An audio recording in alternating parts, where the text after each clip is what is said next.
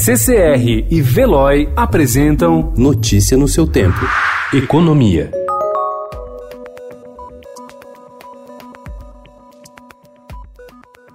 As dívidas de aposentados e pensionistas do INSS no crédito consignado bateram recorde em 2019.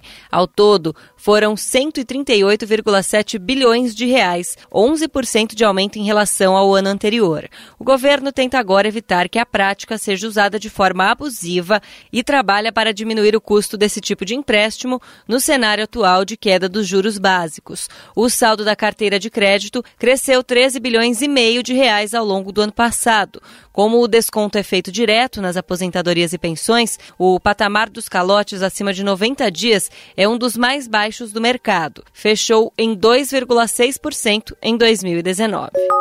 A estatal Eletrobras, que até 2017 gerenciava a compra de carvão mineral usado por usinas para geração de energia, não conseguiu demonstrar para a Agência Nacional de Energia Elétrica, ANEEL, onde gastou 205 milhões de reais, utilizados em princípio para a compra da matéria-prima. Esse dinheiro é pago mensalmente por todos os consumidores de energia do país por meio de um encargo incluído na conta de luz.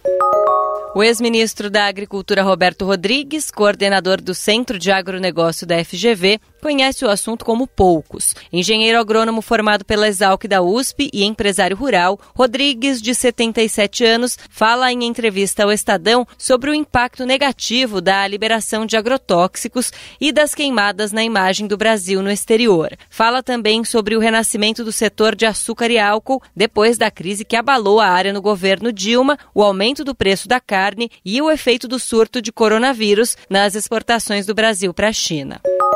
A indústria brasileira interrompeu em 2019 a trajetória de recuperação iniciada após a recessão econômica. A produção encolheu 1,1% depois de dois anos consecutivos de avanços, segundo os dados da pesquisa industrial mensal divulgada ontem pelo IBGE. O resultado da pesquisa foi recebido por economistas como um sinal de que o Comitê de Política Monetária do Banco Central possa fazer novo corte na taxa básica de juros, a Selic, no mês de março. Notícia no seu tempo. Oferecimento CCR e Veloy.